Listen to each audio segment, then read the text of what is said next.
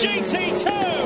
That was hard, tough driving right to the end. And the Racy boys do it. What a finish. Unbelievable. nice job. What a race.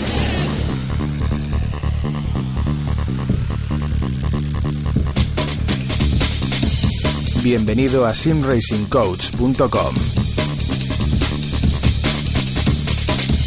El podcast por excelencia del sim racing, donde estarás informado sobre todo lo relacionado con la simulación de conducción.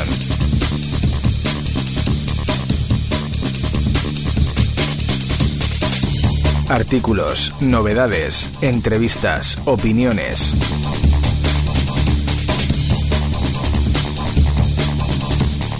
Presentado por Carlos Casas. ¿Quieres montarte tu propio simulador de conducción o mejorar el hardware que ya tienes? Entra en tiendasimracing.com y podrás acceder al catálogo número uno del Sim Racing. Podrás ver los ordenadores más aconsejables, clasificados por gamas, baja, media, alta y pro. Todo tipo de cockpits, asientos, volantes, pedaleras, accesorios como shifters, frenos de mano, botoneras y dashboards, adaptadores de volante, aros y paneles, mods de pedales y shifters, componentes electrónicos como placas controladoras USB, sistemas de vibración y movimiento, material informático e incluso vestimenta para el piloto. Recuerda que te asesoramos en todo lo que necesites a través de la pestaña Contacto de nuestra página web.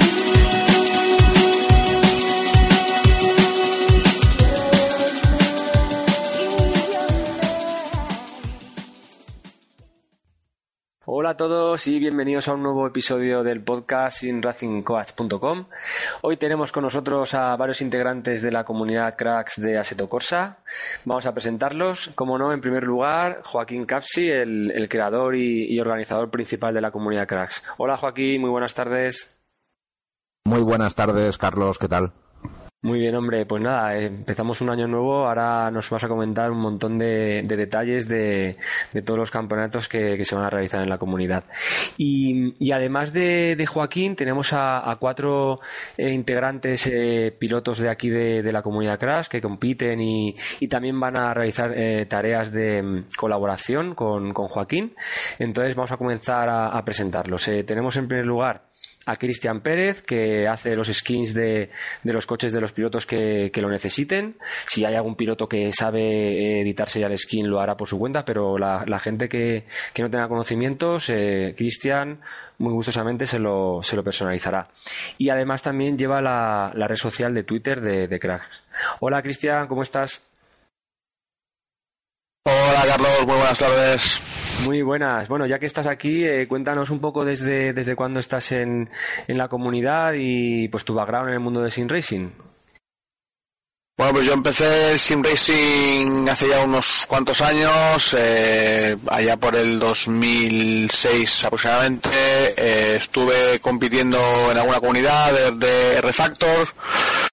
Eh, pasé por consola con Gran Turismo también, luego lo dejé por temas laborales y demás, y bueno, y volví hace cuestión de un año y medio, y bueno, descubrí Comunidad Cracks, eh, me informé un poquito sobre cómo funcionaba, vi que era una comunidad en la cual había pilotos reales porque la había la había mm, escuchado en algún podcast anterior y bueno me, me gustó y, y yo pues eh, empecé la temporada pasada 2017 pues toda la temporada y la verdad es que ha sido genial y y una maravilla y 100% recomendable para cualquier sim racer que, que quiera sentir la competición ahí al máximo nivel.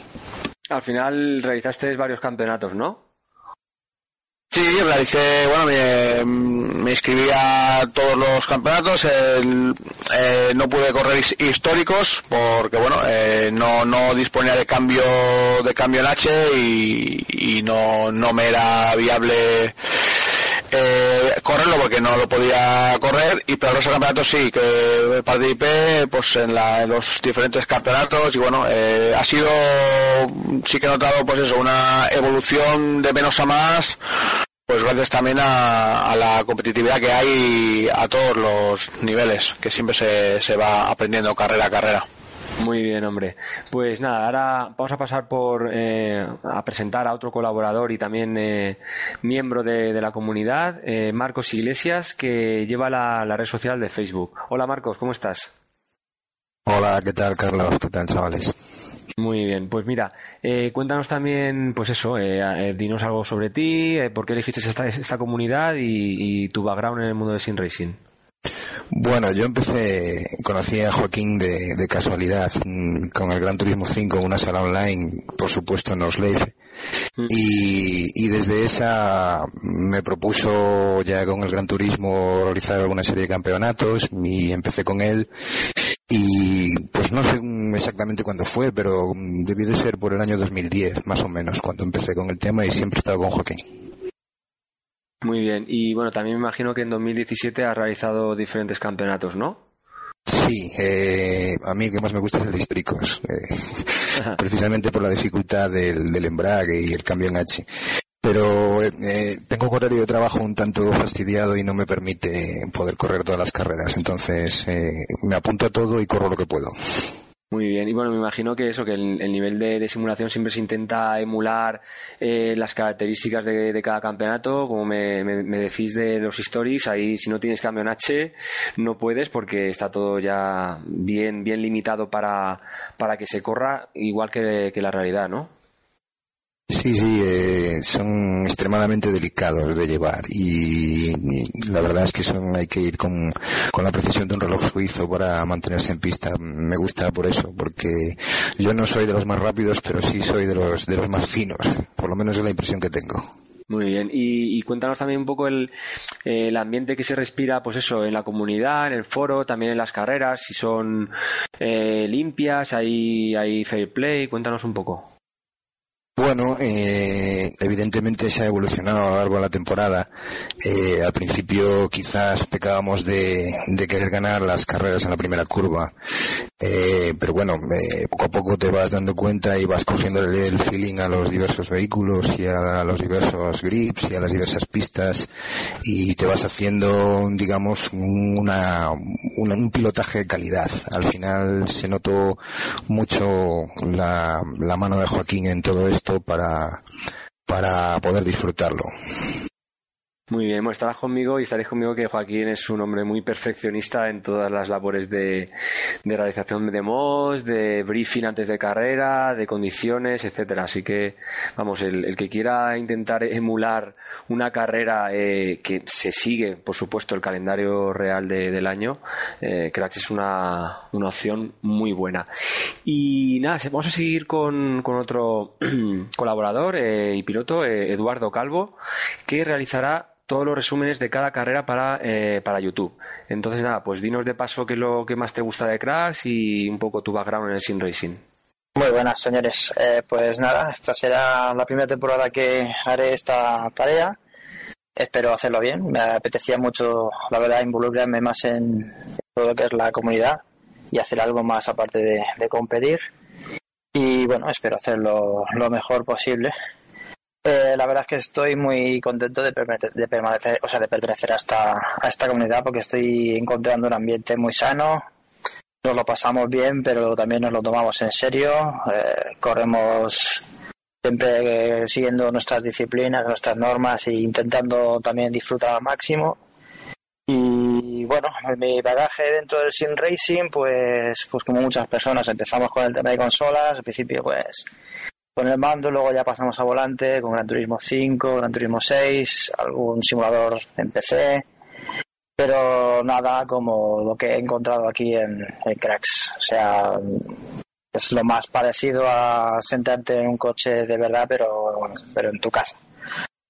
No sé, eh, eso, eso es todo más o menos lo que te puedo decir. Mi viaje no es muy largo y, y así como lo estoy viviendo en Cracks, pues es la primera vez, no voy a encontrar en ningún sitio. Muy bien. Y, por último, pues tenemos a, Josep Salvador, que colabora en las pistas personalizadas para Aseto Corsa. Que, por cierto, bueno, Josep lo, lo conozco en persona. Estuvimos en Nürburgring en 2017 junto a Joaquín y a otros miembros de la comunidad. Eh, una excelente persona y, nada, cuéntanos también por encima pues tu experiencia en el mundo de Sin Racing y en Cracks. Hola Carlos, buenas. Pues bueno, yo me metí en el, en el tema del sim racing como hará cosa de dos años y medio o tres. Eh, básicamente, bueno, un poquito porque me estaban dando tentaciones de gastarme el dinero en un coche y, dije, hostia, no, no, no me tengo que gastar dinero en un coche, total, porque no lo voy a poder disfrutar ni nada. Digo, me voy a comprar un simulador en casa y, me quito el estrés desde, desde casa y además me ahorro un montón de dinero. Y bueno, me compré una Xbox y, y me monté un Truthmaster de estos y me puse a jugar con básicamente Project Cars y digo en una comunidad en Inglaterra y una temporadilla con ellos. Pero era todo como quizá por la calidad del volante lo que tenía en esos momentos era todo como muy de juguete Luego un poquito más indagando por los foros y tal, eh, me di cuenta de bueno de que el mundo de PC aportaba algo más de lo que eran las consolas. Y di con Aseto. Y bueno, indagando por las comunidades eh, a través de tu web de SimRacing, eh, di con la web de Cracks eh, contacté con ellos, me metí con ellos, llevo un año, bueno, toda la temporada pasada y, finales de, del anterior.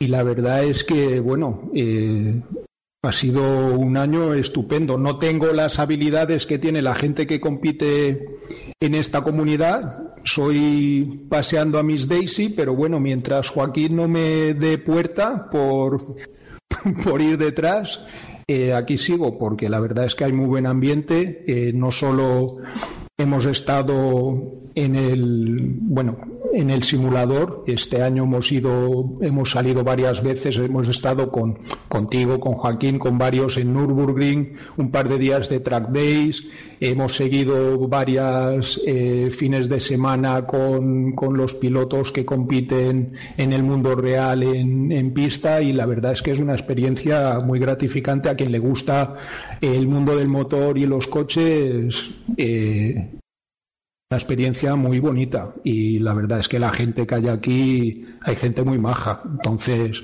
bueno es, es, es agradable estar estar aquí muy bien, hombre. Hombre, eh, ahora aquí aclarar un poco que los oyentes nos asusten, pues eso, sobre el nivel de competitividad que puede haber en la comunidad.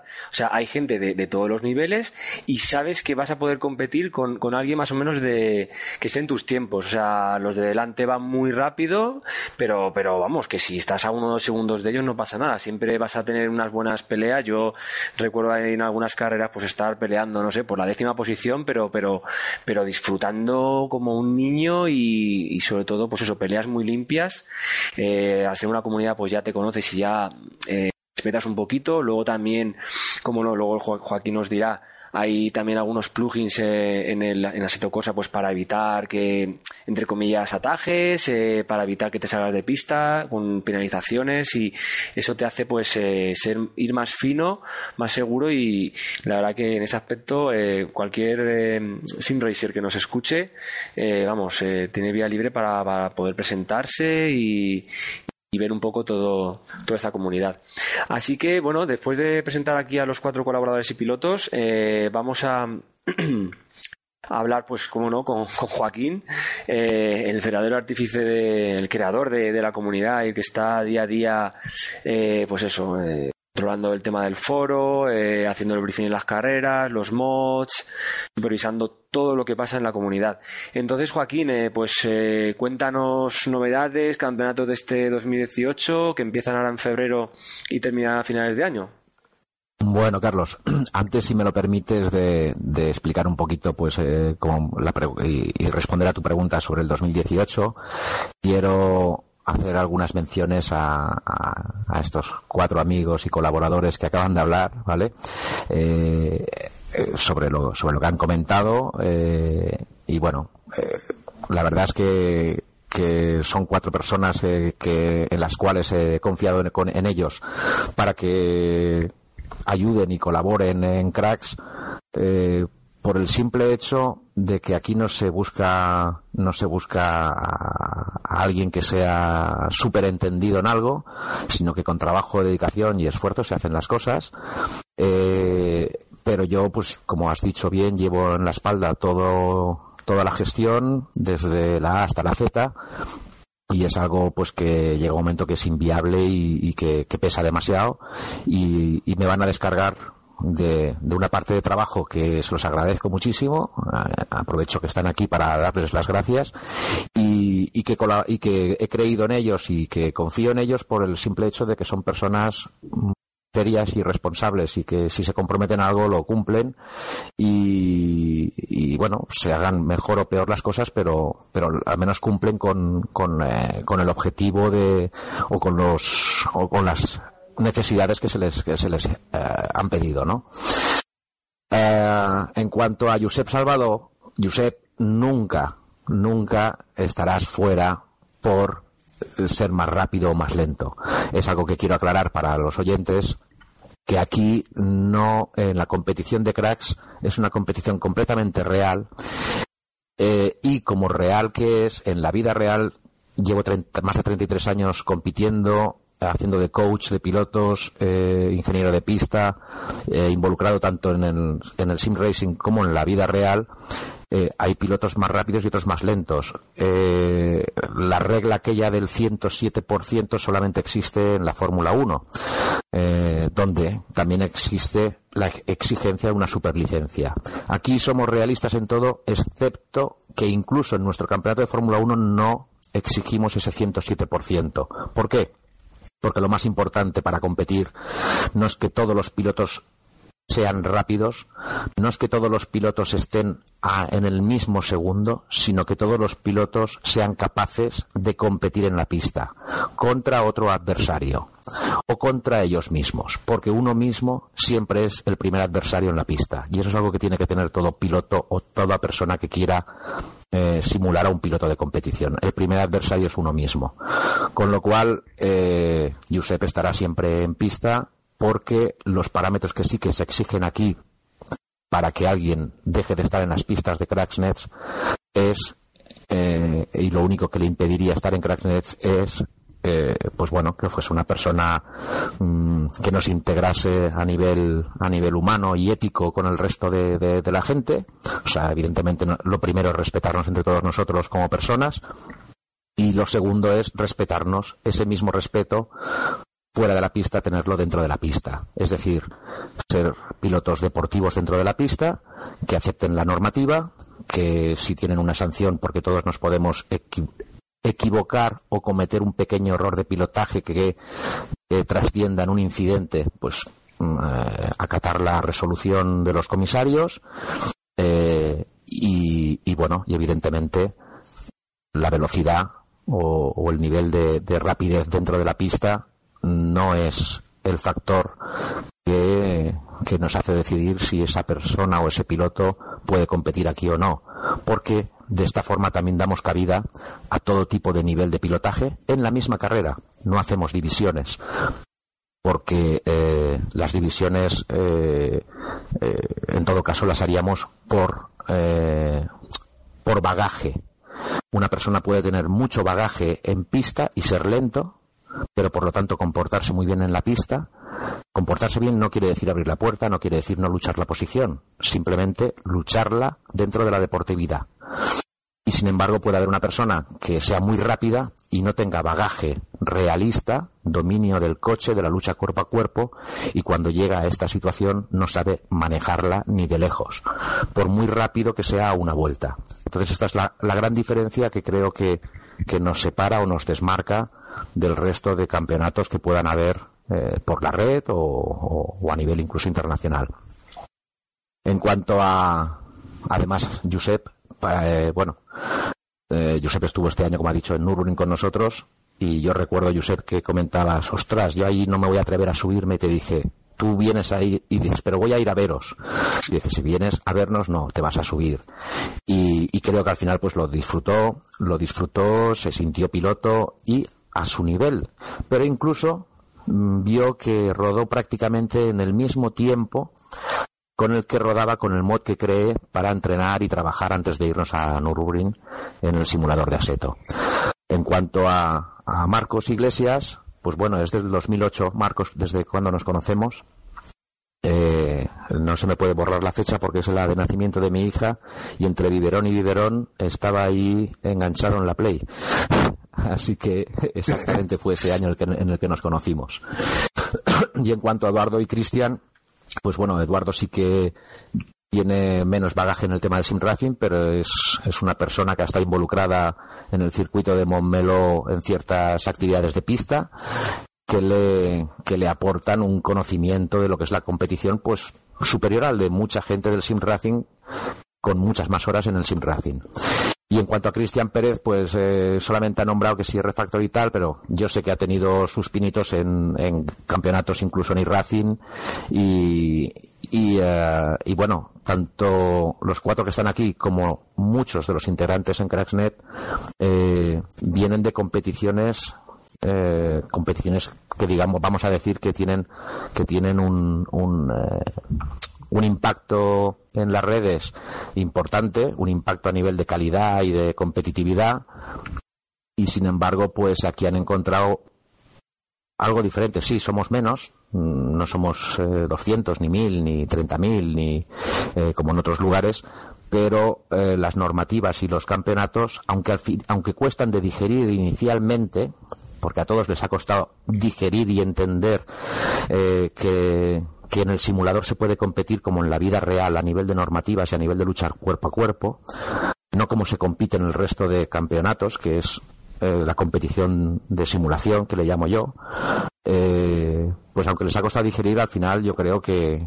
que bueno, es, es un esfuerzo que, que todos ellos han, han asumido y les ha permitido mejorar y sobre todo disfrutar, como ellos dicen a veces, de, de, incluso de las carreras reales. Cuando han venido a verlas, muchos de ellos nos conocemos personalmente porque, porque nos hemos encontrado en los circuitos que yo suelo recorrer durante todo el año con mis pilotos y nos hemos encontrado en esos circuitos y, y, han incluso, recuerdo, Josep, eh, Cristian, cuando en el circuito de Navarra os invité a que subierais conmigo y con mis pilotos al briefing, para que vierais que el briefing que os hago aquí, previo a, a las carreras, no era más que el briefing que se hace en la vida real.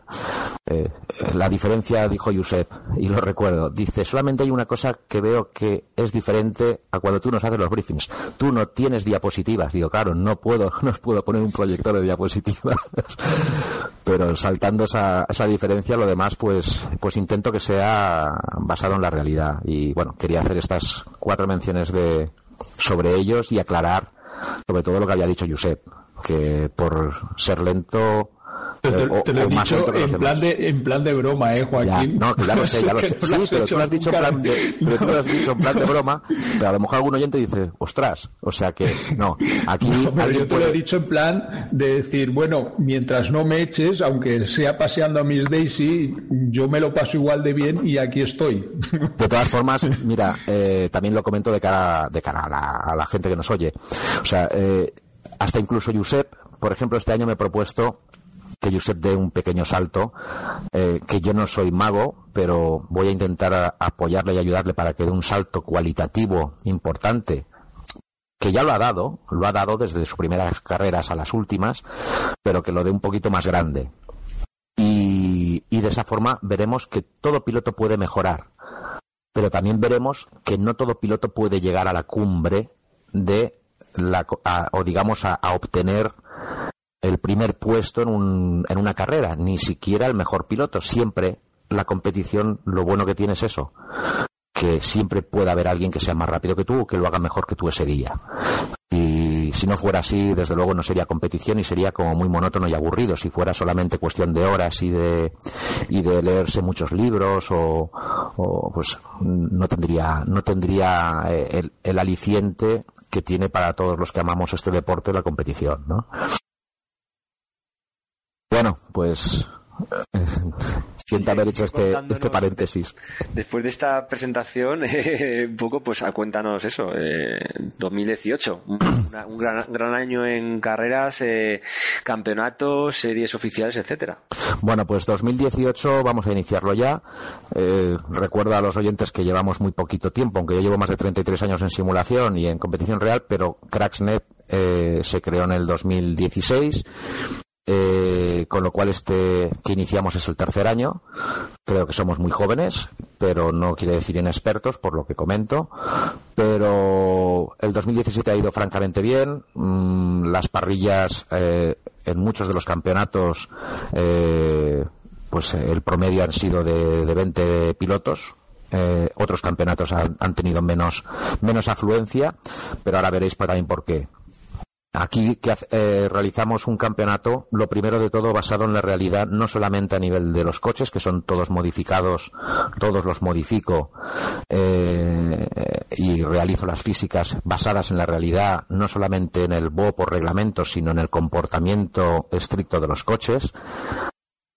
Eh, los circuitos intentamos también que nos representen ese realismo y entonces eh, por, en, por, lógica, los campeonatos también tienen que ser reales. Los basamos en los campeonatos reales con sus fechas, con sus calendarios, con sus circuitos y con sus reglamentos.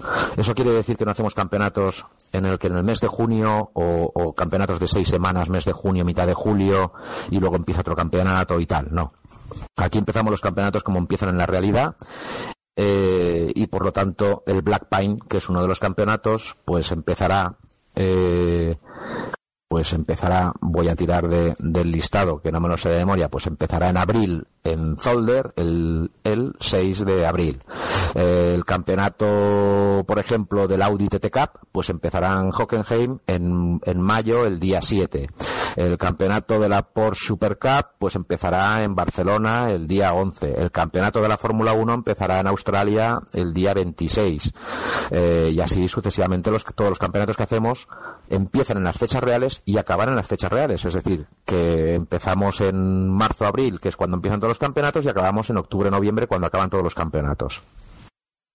Mientras tanto, eh, hay algunos campeonatos como el de históricos, que es el único que no está basado en las fechas reales, porque en la realidad no deja de ser una, un, un, número de pruebas que son eventos, festivales para el público, que, bueno, pues que es, algo muy bonito, pero que realmente eh, no siguen un calendario muy estricto. Y entonces ese campeonato de históricos lo aprovechamos y lo hacemos eh, en la primera parte del año, de forma continuada. Este año mmm, dispone de 16 carreras el campeonato de histórico y eh, empieza el primer viernes de febrero y creo que nos vamos hasta eh, hasta finales de abril no solamente con históricos, sino que entre medio pues ya van empezando, van arrancando la Fórmula 1 como he dicho, va arrancando el Black Pain, etcétera. Eh, el campeonato de históricos también han comentado mis compañeros algo particular. Marcos Iglesias ha comentado el tema de, los, de, la dificultad.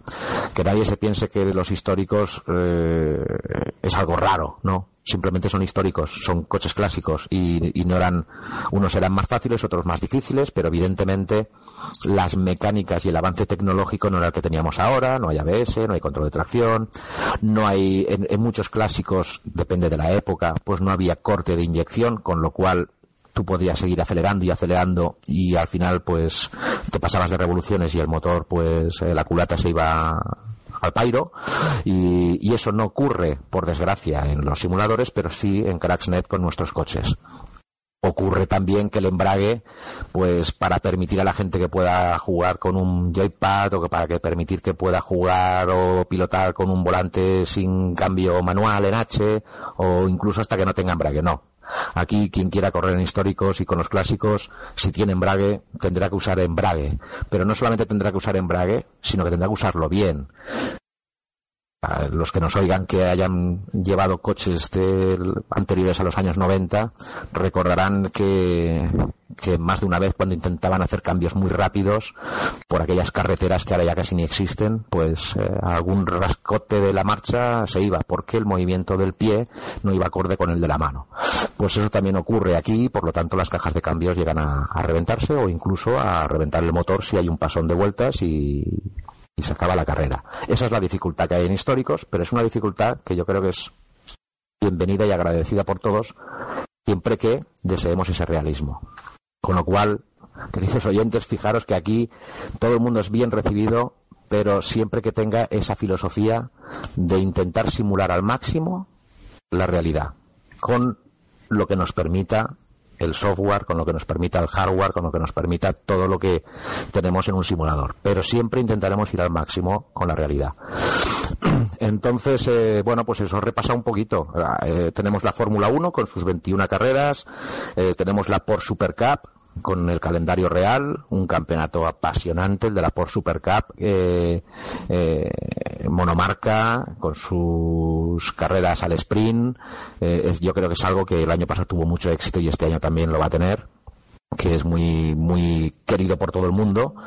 Eh, el campeonato del Black Pine, ¿a quién no le gusta pilotar los GTs, los GT3? Pues yo creo que a todos nos encanta y es un campeonato que, que lo prolongamos a 10 carreras como en la vida real uniendo las sprint y las endurance.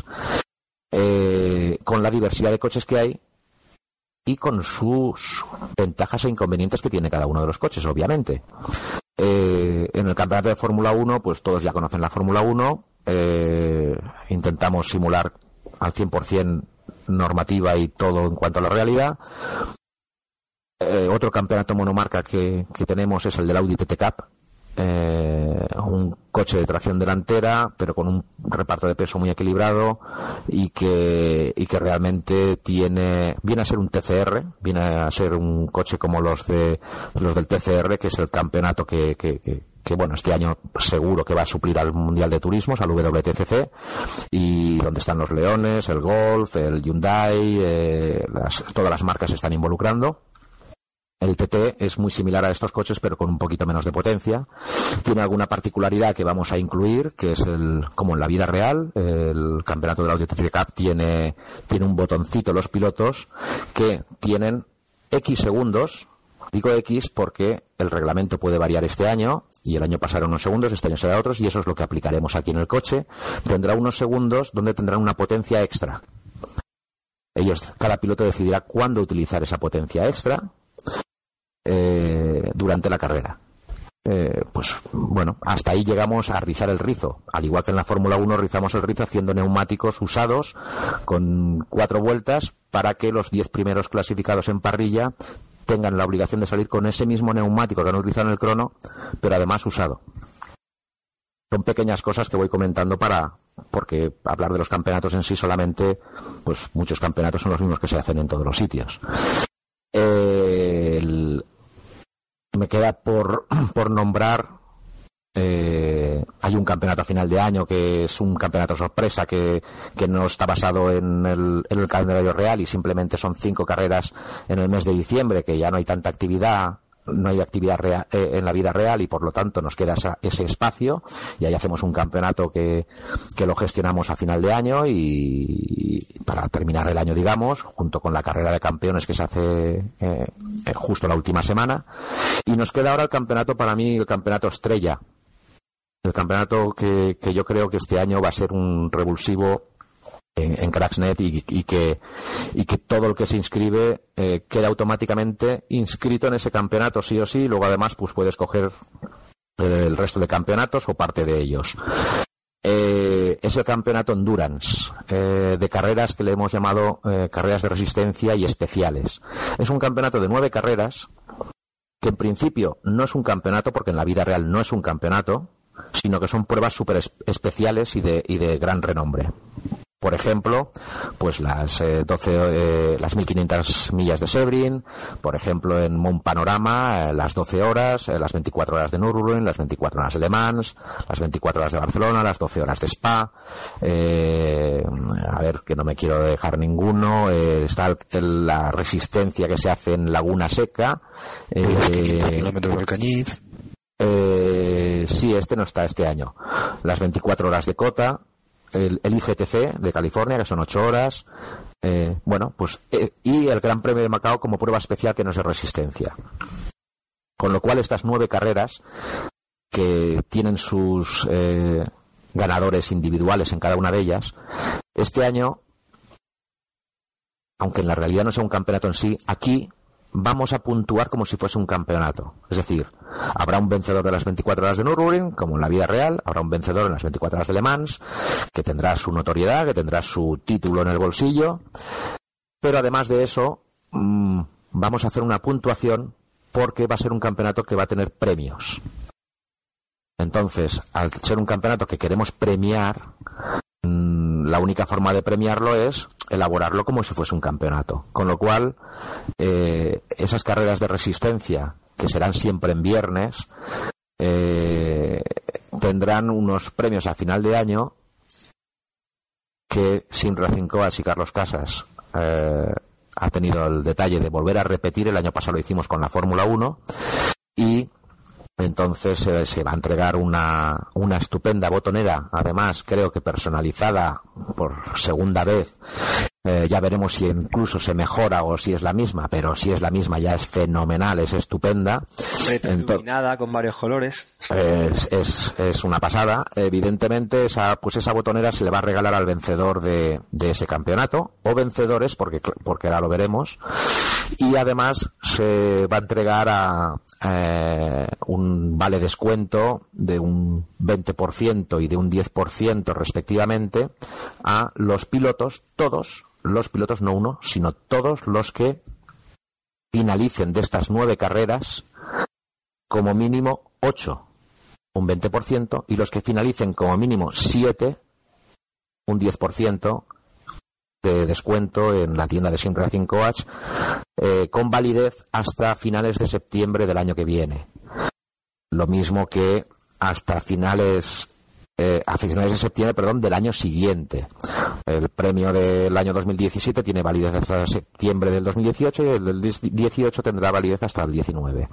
Entonces, eh, bueno, pues ya de paso agradezco a Carlos Casas esa colaboración y Cracksnet a su vez va a otorgar a todos los pilotos que finalicen las nueve carreras de resistencia tendrán 12 horas de curso de pilotaje y de setup en el mes de enero del 2019 impartidas por mí. Eh, entonces, para elaborar eh, todos esos premios, obviamente eh, será un campeonato y voy a comentar las particularidades de este campeonato porque, porque para mí es, es algo que en el que hemos trabajado mucho. Eh, hemos trabajado con, con Aseto Corsa para poder eh, compaginar dos pilotos o tres el mismo coche, la misma montura. Y bueno, no es evidentemente lo que en otros simuladores ya está todo muy establecido y lo tienen como ya por defecto y, y la verdad es que con un sistema del software que te lo ejecuta solo y a las mil maravillas. Pero como lo importante aquí es eh, basarnos en la realidad, a mí me importa mucho más las físicas, las reglas, las normativas de la carrera, y luego la forma en la que me voy a cambiar de piloto, si tenemos que hacerla con unas aplicaciones, unas, unas pautas en las que evidentemente luego son revisadas para que todo el mundo las cumpla, pues bienvenido sea y entramos en el mundo de la resistencia por equipos eh, con las estrategias y todo lo que concierne. ¿Cómo lo vamos a elaborar esto? Pues cada una de esas carreras eh, tiene una inscripción una inscripción que, que, luego los pilotos, pues bueno, todo el mundo puede fallar en alguna carrera por circunstancias, con lo cual habrá una ratificación de esa inscripción, habrá una garantía de que van a asistir a la carrera y en el momento que superemos los 30 pilotos eh, de, de, inscritos eh, que vayan, que aseguren que van a correr la carrera de resistencia, en lugar de una carrera de dos horas pasará a ser una carrera de cuatro horas de dos pilotos por coche. En el momento que superemos los, los 60 pilotos, pasará a ser una carrera de seis horas con tres o cuatro pilotos por coche, en función de lo que cada equipo pues decida si quiere inscribir a tres o quiere inscribir a cuatro pilotos por, en ese coche. Eh, evidentemente estas carreras se realizarán con los mismos coches que se realizan en la realidad o basado en esos mismos coches. Es decir, eh, sabemos que son carreras en las que hay mucha diversidad de coches y escogeremos pues alguna de las de las clases o tipos porque eh, porque no vamos a, meter diferentes turismos con GTs que en la vida real sí que se mezclan pero hay 70 inscritos y aquí estamos hablando de que de que en pista no habrán 70 coches con lo cual será mm, en la misma categoría evidentemente eh, tocaremos los GT3 y tocaremos los GTE o los GTs del WEC. Desde el, desde el Ford GT, pues el Aston Martin, el, el nuevo Porsche RSR, los que están corriendo actualmente en el WEC.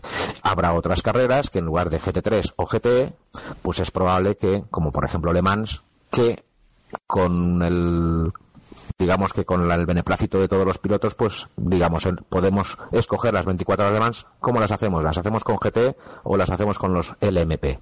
Pues eso será algo que eh, con los inscritos lo van a decidir ellos mismos y estaremos para adaptarnos a esa circunstancia pero evidentemente es el campeonato que yo creo que este año eh, todo el mundo va a disfrutar más y además va a obligar o condicionar, no obligar, pero sí condicionar a que todo el mundo corra ese campeonato, porque el resto de campeonatos, pues, pues hay pilotos que no coinciden en, en, todos los campeonatos, pero en ese yo quiero que coincidan todos y que, y que realmente pues trabajemos un pasito más allá, no solamente de pilotaje, sino a nivel de estrategia en una carrera de resistencia en la que tienes que además que, adecuar eh, tu pilotaje y la estrategia con un compañero que a lo mejor pilota diferente eh, y, que, y que se adapta diferente al coche y al circuito.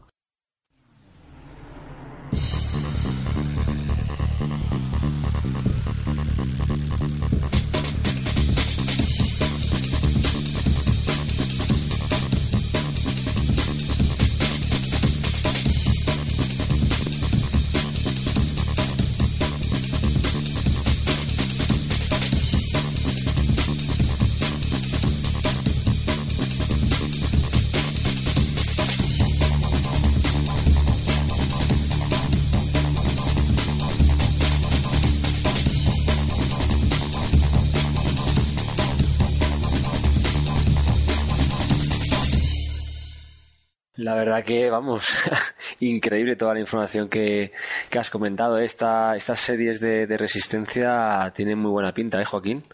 Hombre, yo, yo, yo creo que sí, por eso, bueno, eh, se ha hecho el esfuerzo pues también de, de, entregar unos premios y se ha hecho un esfuerzo a nivel de trabajo, porque eh, Josep Salvado, como hemos comentado antes, eh, eh pues bueno, está colaborando con el tema de los circuitos y, no solamente en este campeonato, pero evidentemente eh, sí que en este campeonato podemos garantizar que en todos los circuitos, igual que en el resto de campeonatos, eh, nos basamos en el clima real, pero todos sabemos que Aseto no tiene noche, sabemos que Aseto no tiene lluvia, pero en estos circuitos, eh, pues Josep ha trabajado con el tema de gráfico para, para Aseto, para el tema de la lluvia, y vamos a poder obtener gracias a, todo su esfuerzo y, el que me acarrea a mí después también para, para adecuarlo a nivel de físicas, eh, vamos a tener un, un campeonato donde habrá carreras que si está lloviendo en la carrera real,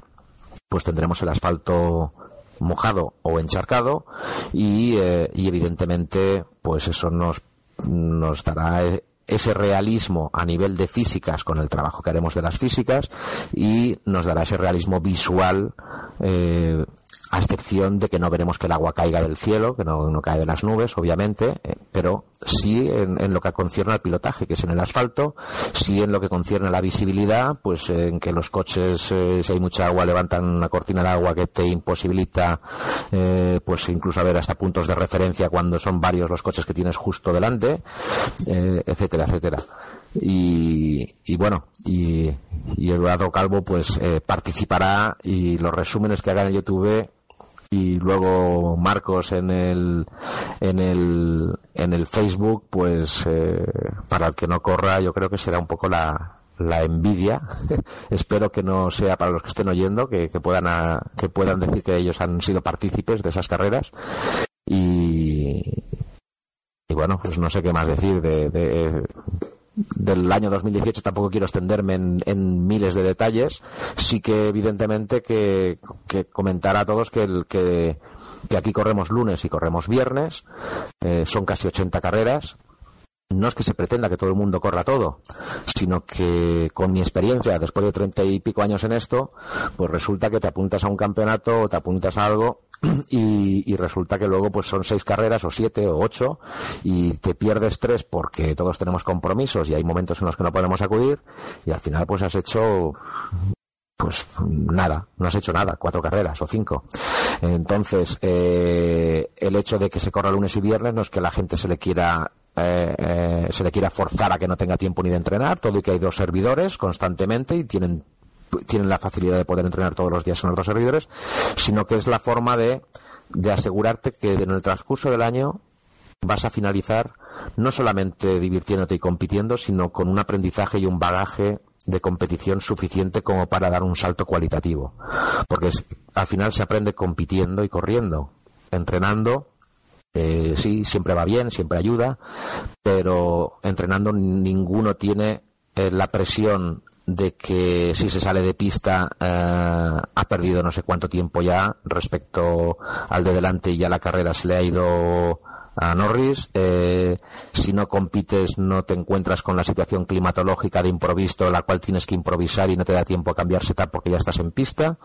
Eh, no puedes darle al escape porque estás en carrera. Eh, es realmente cuando se aprende, cuando te encuentras a un piloto que te ataca incluso entrenando, sí, te va a atacar, pero, pero igual no te ataca con la misma tensión, con la misma agresividad o con la misma precaución cualquiera de las tres facetas que todo piloto cuando está compitiendo tiene que saber gestionar cuando se acerca a otro, ¿no? Eh, todo eso solamente ocurre en carrera y la experiencia en carrera es lo que te aporta eh, a mejorar tu pilotaje eh, de forma rápida, porque ningún piloto se hace piloto en un año ni en dos, con lo cual aquí afortunadamente como los costes son cero a la hora de una vez ya te metes a dar vueltas, eh, una vez ya has hecho la inversión de simulador y de inscribirte en los campeonatos y de todo lo que sea, pero el hecho de dar más o menos vueltas no te supone ningún coste, como en la vida real sí, pues, pues hombre, vamos a facilitar que todo el mundo tenga opción de hacer un montón de carreras en todo el año. No hace falta que se hagan todas. Eh, aquí casi todos nos inscribimos o se inscriben a, a, todo y luego evidentemente pues eh, pues hay campeonatos en los que en los que se pierden ciertas carreras y en otros se pierden ciertas otras, pero como son campeonatos largos tampoco pasa nada. Al final el objetivo es el de aprender Aquí nadie creo que se apunte eh, y que venga aquí con el único objetivo de tengo que ganar sí o sí. yo creo que todos los que entran aquí entran para aprender y, con esa visión, pues evidentemente si te pierdes una carrera todos nos sabe mal porque además es el circuito que te gustaba y el coche y en el campeonato estabas ahí arriba pero no pasa nada no vivimos de esto eh, afortunadamente o desgraciadamente no depende nuestro nuestro plato de comida del resultado que hagamos en esta carrera. Mm. La verdad que me imagino que, me pasa lo mismo que a los cuatro miembros, que estamos aquí en el podcast, que te quedas embobado escuchando a Joaquín porque cómo se nota lo que sabes del mundo de la competición real, de, simulación, tantos años de, experiencia de coaching, haciendo ahora MOS con Aseto Corsa y demás. O sea, es que no, no puedo rebatirte nada ni, ni cortarte porque eh, me, quedo embobado de verdad escuchándote, ¿eh, Joaquín. y a ti que se te ocurra, es una broma. no, no, calla, calla, Dios, me libre. No, me no. Por, cierto, Joaquín, como curiosidad, y antes de entrar bueno, en, un tema vital sobre, sobre el registro de usuarios en el foro para que se haga de manera correcta, antes de, entrar a fondo en eso, cuéntanos eh, cuántos pilotos reales en activo están ahora mismo corriendo en, en Cracks. Bueno, a ver, eh, vamos, parto de la base de que, de que cuando, recuerdo de que cuando se creó Cracks, yo repito, llevo 33 años en esto, mm, y en la simulación los 33 años que llevo es porque estoy en la competición real y lo he utilizado siempre como una herramienta de trabajo, es decir, para entrenar, para formar, para, para formarme a mí mismo como piloto y para formar a pilotos que luego he tenido que eh, hacer de coach o que han estado en mi equipo cuando he tenido el, equipo o, o, porque me han contratado para que les ponga el coche a punto y a la vez pues, eh, pues hagamos un campeonato.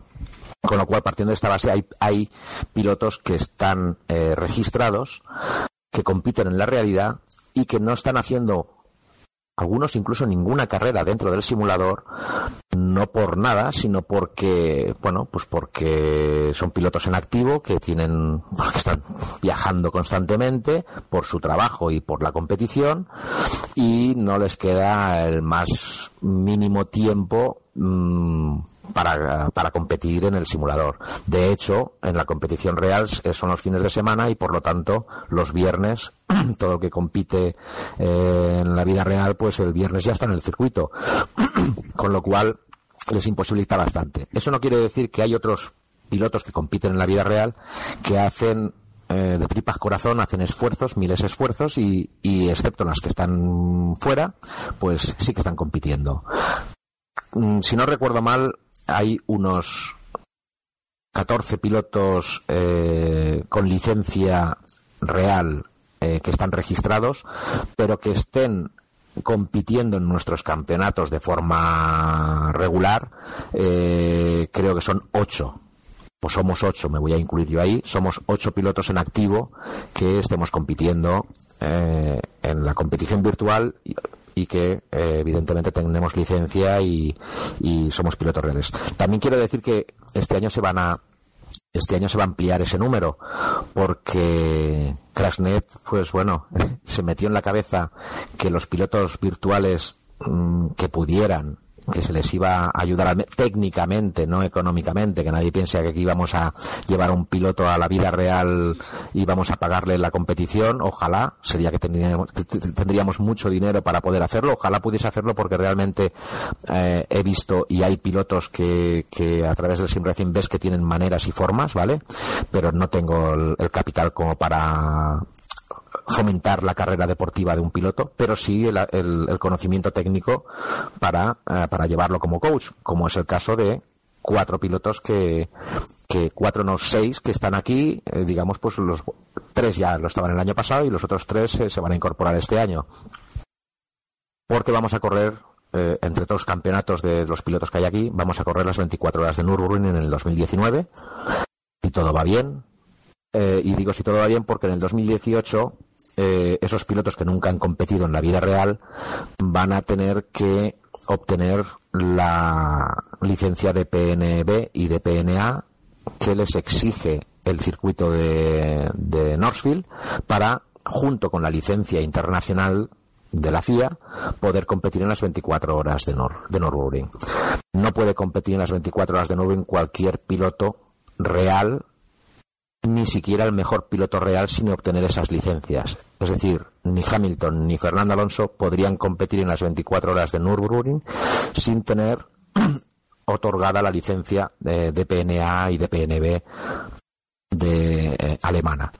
Evidentemente no cabe duda de que a ellos, si se lo propusieran, lo harían en eh, una mañana y lo conseguirían en una mañana, les harían una prueba que tendrían que hacérselas y punto y, se acabó, seguro que la tendrían, pero incluso pilotos del Mundial de Turismos, eh, pilotos del Black Paint, tienen que pasar por hacer las pruebas del VLN previamente y de hecho, si todos miramos un poco de hemeroteca y miramos internet y tal, veamos la última prueba del VLN justo antes de la carrera de las 24 horas de Nürburgring de cada año y veamos la inscripción de pilotos que hay y veremos la cantidad de pilotos que van a esa carrera del VLN para terminar de reafirmar esa licencia, porque luego tienes que mantenerla año a año. luego te, obligan a hacer digamos a, hacer un mantenimiento de la licencia con lo cual este año pues pues aquí hay pilotos de virtuales que se van a enfrentar junto en ese, en ese proyecto, en ese objetivo. Marcos Iglesias, que está aquí, Josep Salvador y Cristian Pérez han estado eh, en el infierno este año con nosotros y con parte de esos pilotos que han dado ese paso adelante. Y, y bueno, pues mm, qué duda cabe que, que otro año pues pueden ser otro tanto de pilotos los que se animen a hacerlo. De hecho, hay un piloto que este año que ha corrido con nosotros y que ya estamos trabajando para meterlo eh, como piloto real este año, en el 2018, no en el infierno, ahora hablo incluso en campeonatos nacionales de España, sea el CER, sea el, campeonato más adecuado, tanto económicamente como por, por, por bagaje del, del piloto, ¿no? Casi nada, ¿eh? Las 24 horas en el infierno verde. Yo recuerdo cuando estuve ahí en verano con, con vosotros compartiendo incluso de, copiloto, que estuve, estuve contigo, Joaquín, que me diste ahí tres vueltas con el BMW 330, que estaba yo alucinando en colores diciendo, pero ¿cómo puede ir este hombre tan rápido con el coche? Bueno, eh, aquí hará que hablen también Josep, Marcos y Cristian cuando termine de hablar, porque yo creo que esto es algo que le gusta mucho a la gente y si no vamos mal de tiempo, antes de, terminar con el tema de, la forma de entrar, que se explayen un poco y el amigo Eduardo con las ganas que tiene, que no vino, pero yo sé que este año mm, tiene que al menos aparecer por allí.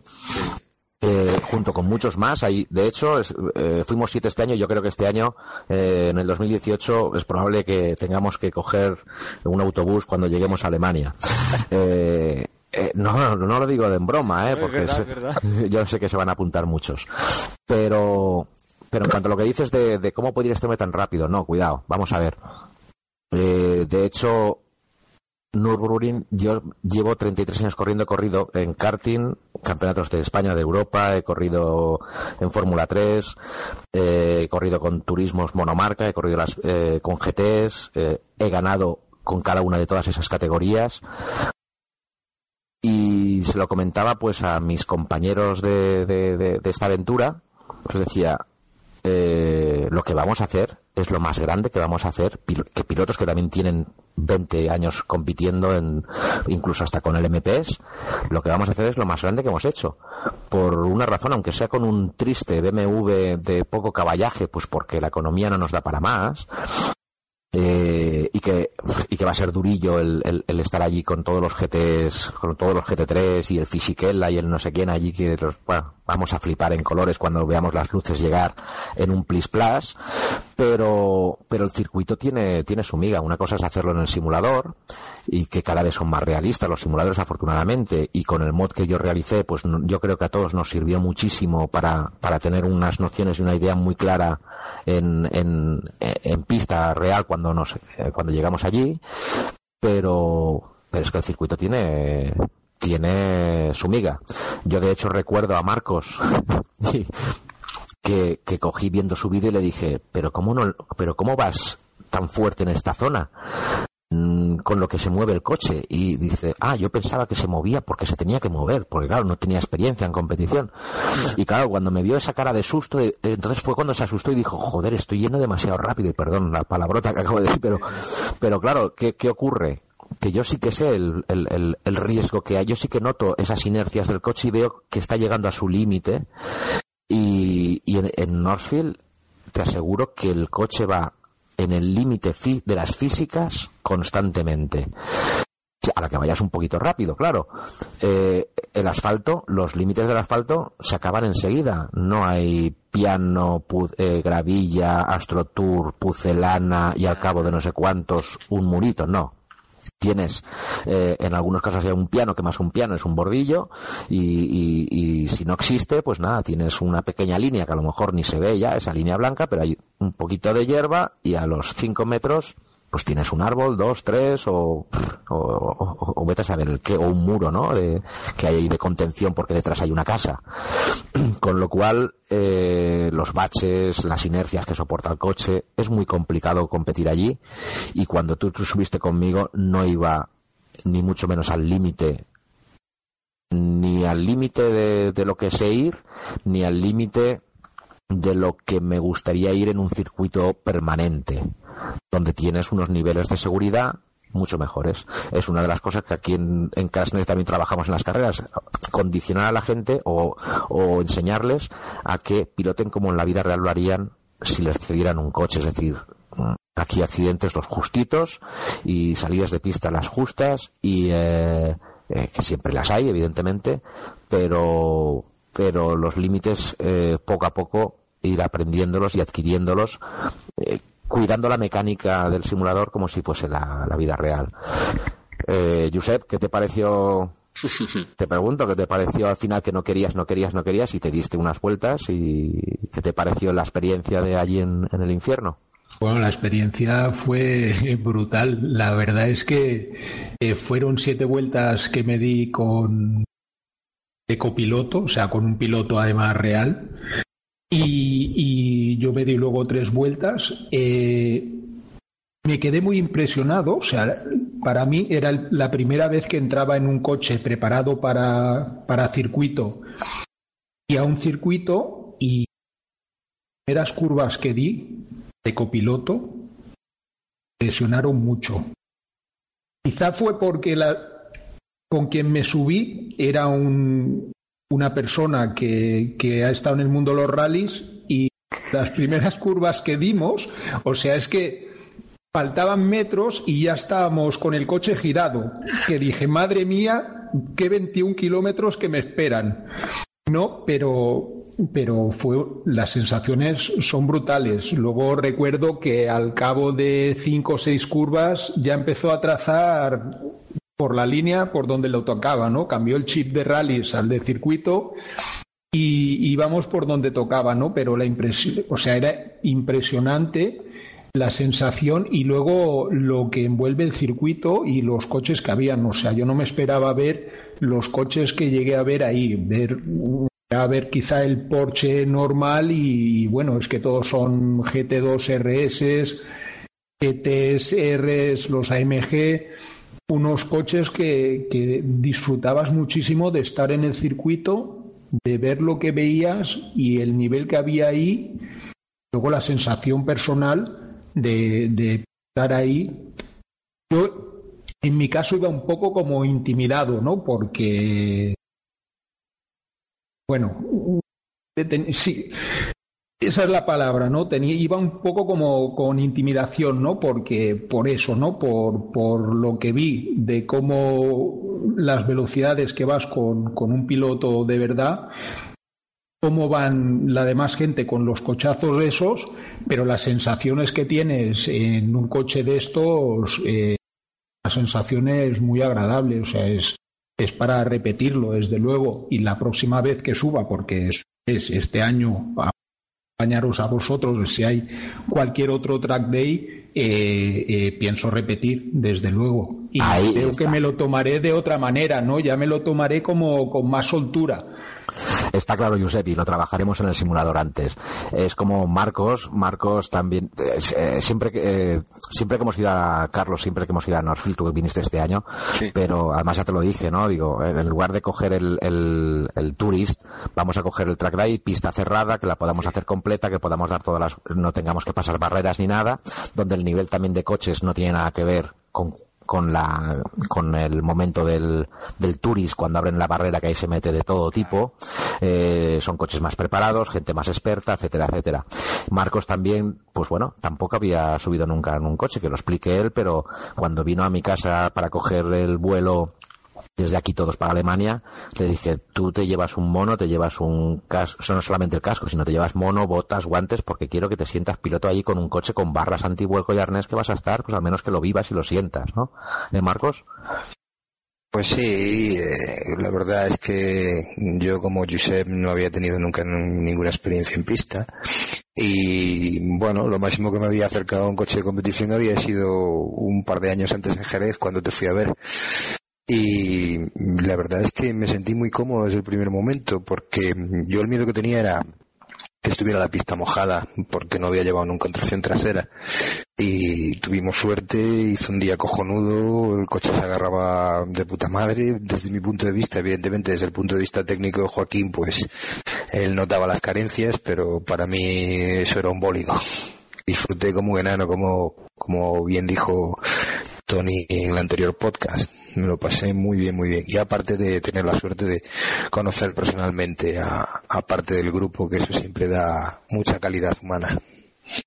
La, verdad, chicos, que bueno, yo también como eh, eh, miembro que se pudo unir a esa expedición a, a Nürburgring, que la verdad que os lo agradezco un montón, que me invitaréis ahí a, acompañaros, pues eso, eh, de copiloto con con varios, eh, entre ellos Joaquín, y luego también tuve la suerte de, poder pilotarlo.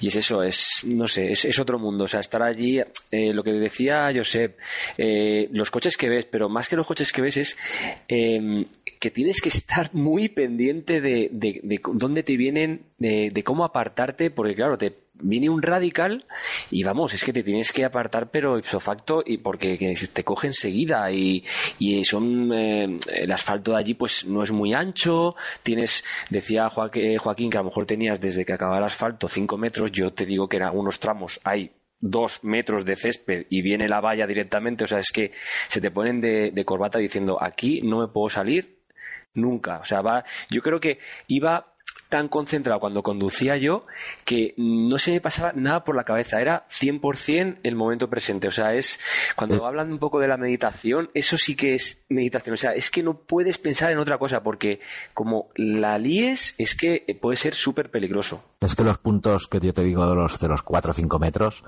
eh, son los puntos más rápidos, son los puntos ah, más conflictivos más conflictivos para mí. Para mí eran los más conflictivos, que es donde me dejé el tiempo y espero, evidentemente en carrera no me lo dejaré, pero no era el momento ni el lugar para, para intentar buscar esos segundos en, esas, en esos puntos, porque es donde, aunque tuviese yo la, la capacidad de reacción por mi experiencia como piloto, los metros son insuficientes para eh, salvar el golpe y el incidente, ¿vale? Entonces, eh, ya sé que hay puntos donde al cabo de un metro del final del asfalto tienes un muro, como hay antes de llegar a aquella casa, curva de izquierdas en bajada. Correcto. Pero ahí, pero ahí, eh, vamos, o sea, es decir, has de colarte mucho en la frenada o has de pilotarlo muy mal como para, para meterte ahí, ¿no? Pero sin embargo, los puntos que yo te digo de 4 o 5 metros son los puntos aquellos en los que encima nuestro coche era un coche que se movía mucho porque no es un coche, no es un GT3, no es un GT4, no es un, un coche del Mundial de Turismos, eh, es un coche semi preparado con sus barras, su suspensión, pues que hace sus funciones y tal, pero claro, en esos puntos de máximo apoyo donde llegábamos con el con el cochecito, con el cochecito llegábamos a más de 200, pues claro, eh, eh, ese balanceo que un coche de competición en circuito no suele hacer, pero aquí hay que curar el compromiso, hay que cubrir ese compromiso de, para las zonas bacheadas eh, eh, y en las curvas de gran apoyo, pues el, el coche no, no, no, no tenía el grip y la adherencia suficiente como para entrar tan fuerte eh, teniendo ese margen de que si tocas un poco la hierba te permita corregir, ¿no? Ah, si, si, me, si me permites comentar un detalle, a mí una de las cosas, además de las inercias, porque el tema de la, de la compresión, ¿no? Cuando, eh, como tiene muchos cambios de, de rasante, muchos desniveles este circuito, eso de estar bajando frenar y de repente que venga una subida, o sea, notas como toda la sangre se va para abajo, o sea, es como estar en una montaña rusa. Además de eso, eh, el tema de las frenadas, claro, no tiene nada que ver un coche de calle con un coche preparado. Y, estos coches que, ya digo que, no son coches hiper preparados como en campeonato de GTs, pero, pero ya de por sí tenía buenos frenos. O sea, las frenadas que, en, el caso de cuando fui contigo, eh, de copiloto, cuando frenabas, a lo mejor íbamos a 200 y tenías que que pegar una frenada, o sea, esa sensación de echarte para adelante, que, que dices, pero ¿cómo puede ser que un coche pueda frenar eh, tanto en tan, eh, y, y, reducir la velocidad en tan, en tan poco espacio, porque es como que tú con tu coche de calle estás acostumbrado a un tipo de, de, frenada y más o menos dices, vale, pues de aquí a aquí tengo espacio. No, no, es que ahí dices, pero, pero ¿cuándo va a frenar? Y de repente en el último momento frena, te echas todo para adelante y, y es que es como que tu, tu cerebro no llega a, a, percibir eso, o sea, a asimilarlo. Dices, pero ¿cómo? Es como si las físicas eh, dieran vueltas, ¿no? Pero ¿cómo puede ser que pueda frenar este coche en el último momento y en tan poco tiempo? Pero claro, eh, los slicks, unos frenos buenos, un, una buena, eh, pues es un coche rígido, etcétera, eso hace, hace que, que, que sí, pero, pero Carlos, fíjate, perdona que hago un inciso, ¿eh? eh dices que, bueno, que, cómo puede frenar, cómo puede frenar. Bueno, el, que el día que te subas, si es que te puedes subir en un GT3, no, bueno, sí, claro, en Fórmula 1 conmigo no te podrás subir por desgracia, pero en un GT3 o un GT4, pues bueno, quién sabe. Eh, pero fíjate lo que, lo que estás comentando, lo que es el, pilotaje real, ¿eh? eh en simulación aquí en aquí en nuestra comunidad los mods son muy realistas y las frenadas son muy parejas, incluso de este coche, pero yo he competido en muchos sitios antes de crear esta comunidad.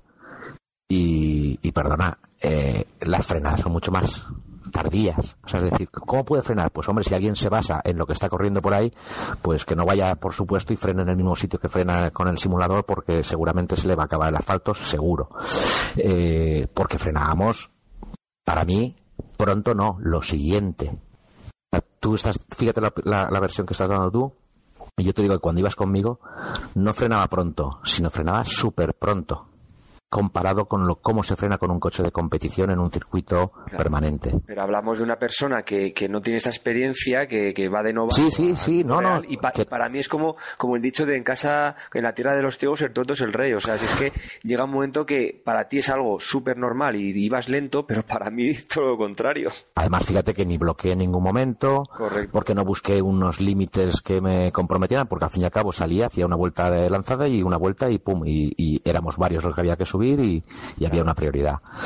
Yo Pero bueno. transmitir un poco a la gente que nos pueda oír, porque a ver, el mundo del sim racing, vale, puede haber un pequeño margen de pilotos reales que tengan tu experiencia, o aunque tengan menos experiencia, pero que hayan vivido en sus carnes esas inercias, pero hay muchísimo porcentaje de gente, incluso gente joven de menos de 20 años, que como muchos han subido a un car de alquiler que no tiene nada que ver. Entonces, yo intento transmitirles lo que ellos irían en esa situación. O sea, está claro que un piloto, un más Verstappen o un piloto que lleva 10 años en el karting profesional, pues está acostumbrado a notar las inercias, pero la mayoría de sin racers no. Entonces no se hacen un poco a la idea de, de, lo que sentiría su cuerpo en esos momentos, porque hay momentos que es que hasta, hasta pierdes un poco la noción de decir, pero ¿dónde estoy? O sea, porque son tales sensaciones las que personas, entre comillas, normales del día a día que no están acostumbradas, llegan a sentir.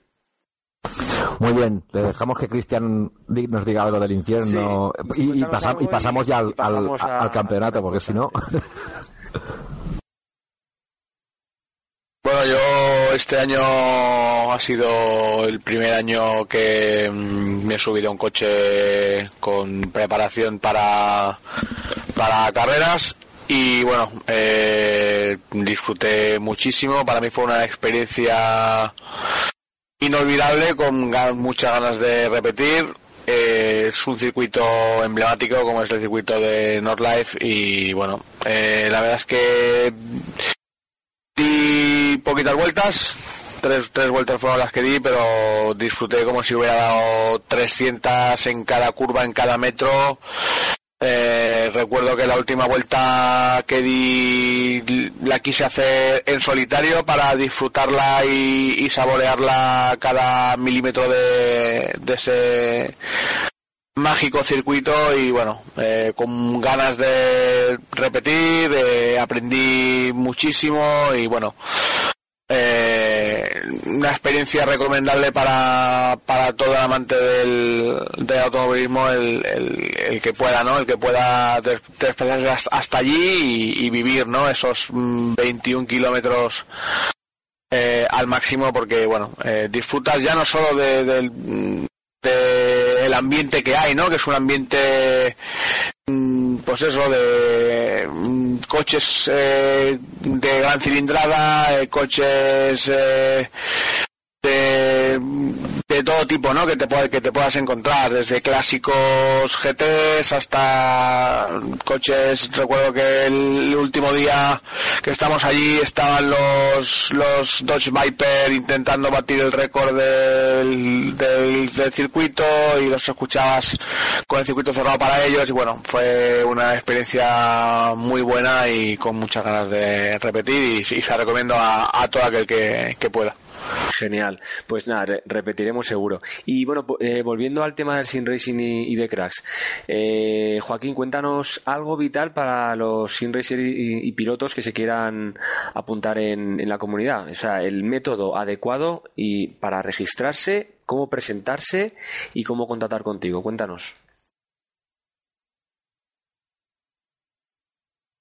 Eh, Joaquín, creo que lo tiene sí, Perdona, ya está. Eh, bueno, pues, eh, a ver. Primero, pues, eh, comentar, como he dicho antes, que competimos lunes, competimos viernes. Lunes a las 10 se inicia el briefing, viernes a las diez y media se inicia el briefing y luego viene después del briefing el crono y la carrera. Eh, las carreras endurance, aquellas que he comentado que va a ser eh, realmente la, guinda fuerte y de, este año, eh, pues en el momento que sean, en lugar de dos, cuatro horas o sean seis horas, pues evidentemente empezarán un poco antes y acabarán un poco más tarde para adecuarlas a, los relevos de los pilotos. Entonces, primero saber que, son lunes y que son viernes, que los campeonatos que se corren en lunes, todo, todas sus carreras son en lunes y los que se corren en viernes, todas son en viernes, pero que son campeonatos basados en, las fechas reales. Por lo tanto, le quiero comentar a la gente que no hay ningún problema en que se inscriban en abril, en junio, en agosto, en octubre, pero que obviamente es una pena eh, que lleguen cuando el campeonato está iniciado. Es una pena que no pasa nada, pero pero bueno, a más de uno, pues, ostras, eh, claro, porque igual se espera que en septiembre aún quede, pues, un campeonato que vaya de septiembre a octubre y luego de octubre a diciembre otro campeonato, ¿no? No es así. Con lo cual, eh, os recuerdo que los clásicos empiezan el día 2 de febrero, los históricos, digamos. Eh, la Fórmula 1 empieza como el, como el calendario real en, eh, a finales de marzo, el Black Pine a primeros de abril, y el campeonato este Endurance empezamos en las 12 horas de Basburg el 9 de febrero. La por Super Cup pues también empieza en mayo, pero que los campeonatos empiezan con su calendario real. Por lo tanto, lo primero es a tener en cuenta es que quien realmente esté interesado es el momento ahora de registrarse documentarse, eh, pues que le expliquemos con más detalle todo lo que se ha explicado aquí eh, y el procedimiento y los requisitos eh, de mantenimiento, pues de los servidores y de todo, como en todos los lugares en los cuales tenemos que participar todos y y en base a eso, pues decide inscribirse o no inscribirse, pero yo creo que el momento es ahora. Y lo segundo es que con este con este carácter de realismo que, tenemos aquí, pues no queremos engañar a nadie.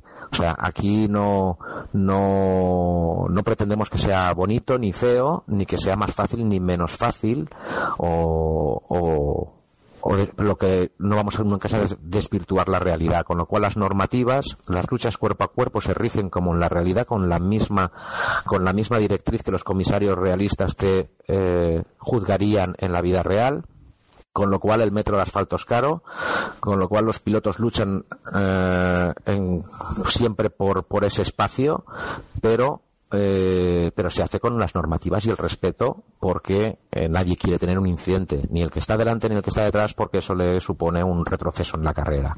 Partiendo de, todos estos requisitos, o mejor dicho, de todos estos condicionantes para que la gente conozca un poco más eh, lo que es Cracksnet, si se quiere, si quiere entrar o no quiere entrar, una vez busquen en el navegador pues cracks.net eh, tendrá que registrarse y el registro es muy sencillo. Eh, hasta que no se registra, solamente ve las pestañas de los medios de comunicación, del YouTube, del Facebook, del Twitter y el mapa que tenemos, que incluso del mapa no tiene acceso a todo, pero, pero también lo tiene allí, y las normas del foro. Una vez se registra, eh, tiene acceso a eso mismo y a el canal, eh, digamos, el link de presentaciones. Hasta que no se presenta, no se contacta con él, y hasta que no se contacta con él y se inscribe si es lo que quiere al finalmente, no tiene acceso al resto de foros. Es decir, no somos un foro para que eh, la gente esté aquí pues de visitante o pues bueno, pues para escucharnos, leernos, o sea, no necesitamos que nadie nos lea o que nos o que nos o, que nos esté eh, digamos pues eh, aconsejando cómo hacer algo si él no es partícipe en los campeonatos. Con lo cual el, el objetivo del que se quiere inscribir que sepa que es para si le gusta competir y si no le gusta, pues no competir, no pasa nada, pero el acceso al foro está restringido a todo lo que no está compitiendo. Por lo tanto, repito, eh, el, registro sí que hay que tener muy en cuenta que ha de registrarse con el nombre y el primer apellido, porque competimos todos dentro eh, de, los campeonatos con el primer nombre y el primer apellido y entonces luego en la presentación, pues con su mismo nombre y su primer apellido como presentación, pues nos explica un poquito pues de dónde viene, qué, cuál es su experiencia, su bagaje, qué es lo que le gusta más, menos, en fin, nos explica un poco pues, de dónde es, no hace falta que nos dé la dirección de su casa, pero sí si es de Oviedo, o si es de, de Lugo, o si es de Barcelona, o si es de Madrid, o si es de, de un pueblecito de al lado de Teruel, eh, o de donde sea, o, y, y eh, y entonces ya nos ponemos, me pongo yo en contacto pues eh, vía Steam, luego vía el TeamSpeak o lo que sea, ya le, se le explica, se detalla todo y si decide competir pues ya tiene acceso a, a, todo el resto del foro y, y, bueno, y no hay, no, hay, no hay más complicación. Lo que sí que estoy observando y quiero comentar a todos que tuve un problema con el, tuvimos un problema con el foro a partir del 20 de noviembre del año que acaba de pasar, en el cual eh, inicialmente el foro pues eh, tiene unos unas pautas para evitar pues que, que alguien se registre con 20 cuentas que, que alguien intente duplicar los registros etcétera. Eh, con lo cual, bueno, pues esas pautas, por lo que sea, pues dejaron de funcionar bien, no me preguntéis cómo, y a partir del 20 de noviembre, hasta hace bien poco, eh, detecté que todos los que se habían intentado registrar automáticamente caían como inactivos, como una cuenta inactiva en el foro, y como cuenta inactiva no podían volver a loguearse. Entonces, pido disculpas a todos esos. Si alguno de vosotros nos está oyendo y, está en esa situación en la que ve que no se puede loguear, eh, tiene dos opciones. O le vamos a dar incluso tres para facilitárselo o hasta cuatro. Una opción es, si tiene otra cuenta de correo electrónico, registrarse con otra cuenta de correo que ya está regularizado y solucionado ese problema. Y automáticamente cuando se presente, pues ya me comunicará, oye, yo soy eh, fulanito que me inscribí con este nick y no me funcionó para yo darlo de baja, pero que, intente por favor volver a loguearse, que no es que no lo hayamos aceptado, sino que hubo ese problema durante dos meses. Eh, otro, otra forma, si no tiene otra cuenta de correo, es simplemente contactar con nosotros, lo puede hacer a través de Facebook, con Marcos Iglesias que está aquí, eh, lo puede hacer incluso, si Carlos me lo permite, pues a lo mejor contactando con Carlos y, explicarle, oye, a mí me ocurrió esto, Carlos a muy buen, sin problemas, le, pues me lo comunicará o nos facilitará un correo electrónico donde nos podamos comunicar o lo que sea y entonces yo le puedo reactivar la cuenta cambiándole la contraseña y de manera que pueda volver a acceder con esa misma cuenta que creó. De cualquier forma, sí que pido disculpas y pido que si alguno, durante estos dos meses, que han sido, por lo que he visto, una docena de, de, gente que ha intentado inscribirse y ha tenido ese problema, pues que, os pido disculpas y que lo volváis a intentar vía a través de Carlos, a través del Facebook o directamente registrándoos con, otro, con otra cuenta y comentándomelo. Lo que sí que es importante para que no os vuelva a ocurrir eso o cualquier otra cosa es que cuando registréis, por favor, eh, nada más registraros, mmm, aunque veáis poquita cosa en el foro, ir directamente a presentaciones y presentaros. Porque porque es la forma de, de, acceder luego, posteriormente, al resto del foro cuando ya comunicamos con vosotros. Con lo cual el proceso es registrarse, repito, con nombre, apellido, contraseña, ponéis la que queráis, os hacen una pregunta que de momento no voy a cambiar. La pregunta creo que es la del, eh, la del motor de, que utiliza eh, Fernando Alonso. Evidentemente esto se creó el año pasado, con lo cual ya sabéis cuál es el, el que, el que llevaba el año pasado eh, pero quiero decir que no tiene más complicación. Sobre todo no intentéis volver a registraros con un nombre diferente, con la misma cuenta, porque os va a detectar como si fueseis eh, un intruso, entre comillas, ¿vale? Eh, y entonces ya vais a tener problemas reales para, para, registraros. No sé, eh, decidme vosotros si, si queda claro un poquito cómo lo he explicado ¿O no? ¿Cómo lo veis vosotros mismos? Ha quedado, vamos, clarísimo. O sea, desde aquí eso, eh, la gente ya sabe que es registrarse y presentarse, que no espere ver todo de golpe y los calendarios y, los subforos de, cada campeonato, que se presente. Incluso también, por ejemplo, puede comentar un poco el, hardware que tiene actualmente en su simulador. Por supuesto, aquí no hay ningún requisito, o sea, cualquiera puede jugar con cualquier volante, cualquier cockpit, como si lo tiene puesto en su mesa, pero pues que comente esos detalles de dónde viene, su background y vamos, en ese momento ya pues Joaquín y el resto de usuarios pues le darán la bienvenida y ya pues Joaquín le, le comunicará ya en privado pues todos los detalles, o sea que, pero eso es muy importante porque la gente está acostumbrada a apuntarse en foros y, y nada, poner un simple hola y, empezar a, entre comillas, a, a, cotillear, ¿no? Y aquí es, es otro, otro tipo de, de procedimiento. Así que yo creo que lo has explicado muy bien. Eh, pues no sé, chicos, yo creo que llevamos ya más de, más de una hora. La verdad que mm, eh, con Joaquín, pues eso, nos ha contado un montón de detalles de, de la comunidad, de cualquier duda que tengáis, eh, en este caso los oyentes, eh, por Facebook, mensaje privado, o bien a mí, a Sin Racing Coach, yo os pondría en contacto con Joaquín. Eh, voy a, si queréis, me voy despidiendo un poco de, de, cada, de cada uno de los colaboradores. muchas gracias, Cristian.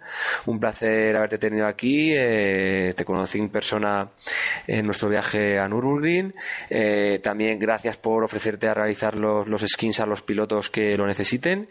Y bueno, imagino que la gente que necesite el skin pues deberá comunicar contigo por mensaje privado, ¿no? ¿Es, es así el procedimiento, eh, Cristian? Sí, una vez, a ver, evidentemente el skin eh, se le realiza al que ya está inscrito. Entonces, como evidentemente al estar inscrito tiene acceso completo al foro, puede enviar, recibir mensajes privados, con lo cual ya se le ya se le notifica. Incluso Cristian Pérez ya está al caso, pues para enviarle un mensaje privado eh, en el foro y entonces, pues ya eh, una vez escoge el coche, pues realizan el skin con con las patrocinadores o colores que a gusto de, del, del piloto que, que entra, ¿no? E incluso diseñamos el casco, cada uno tenemos nuestro propio casco también para identificarnos pues cuando, cuando corremos con monoplazas o, eh, o incluso para, para tener un identificativo más que no sea solamente el del coche. Correcto. Pues lo dicho, Cristian, un, un placer.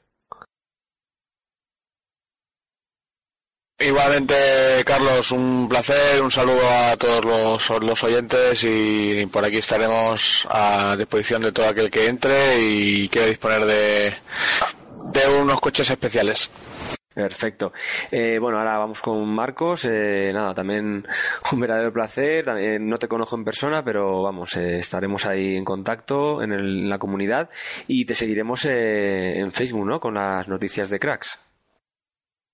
Pues sí, ahí estaremos colaborando, aportando nuestro granito de arena y bueno, la única pega es que como ya he comentado antes, por motivos laborales no puedo correr todo, entonces hay veces que me faltan las repeticiones y no puedo hacer los resúmenes. Es la única excusa que puedo poner, pero es la verdad.